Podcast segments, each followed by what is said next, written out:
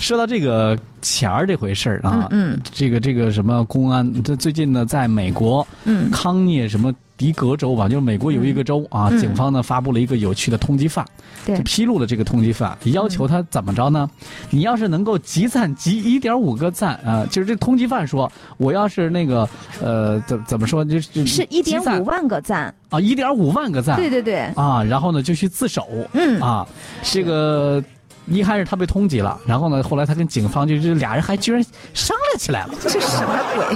我说好吧，嗯，警察你既然这么说，那我就同意去自首。嗯但是呢，我的脸书上这通报的海报下需要给我集赞一万五千个哦，啊集赞成功率我就去我就去自首。嗯， 这这俩人嫌犯需要确实签个合同吗？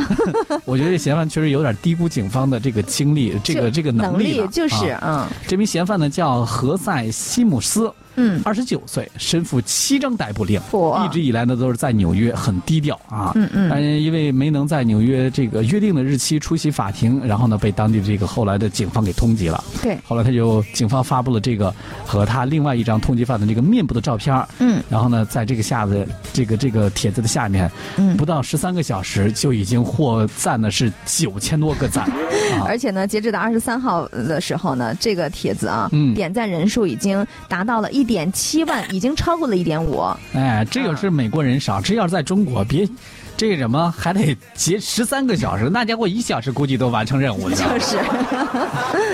警方在最新的这个脸书上的信息显示呢，这小子呢说话有点不算数，目前还没有自首。什么人啊哈？我这觉得诚信呢？请问，就是关键是警察叔叔，你跟逃犯罪犯谈诚信，你说就是啊。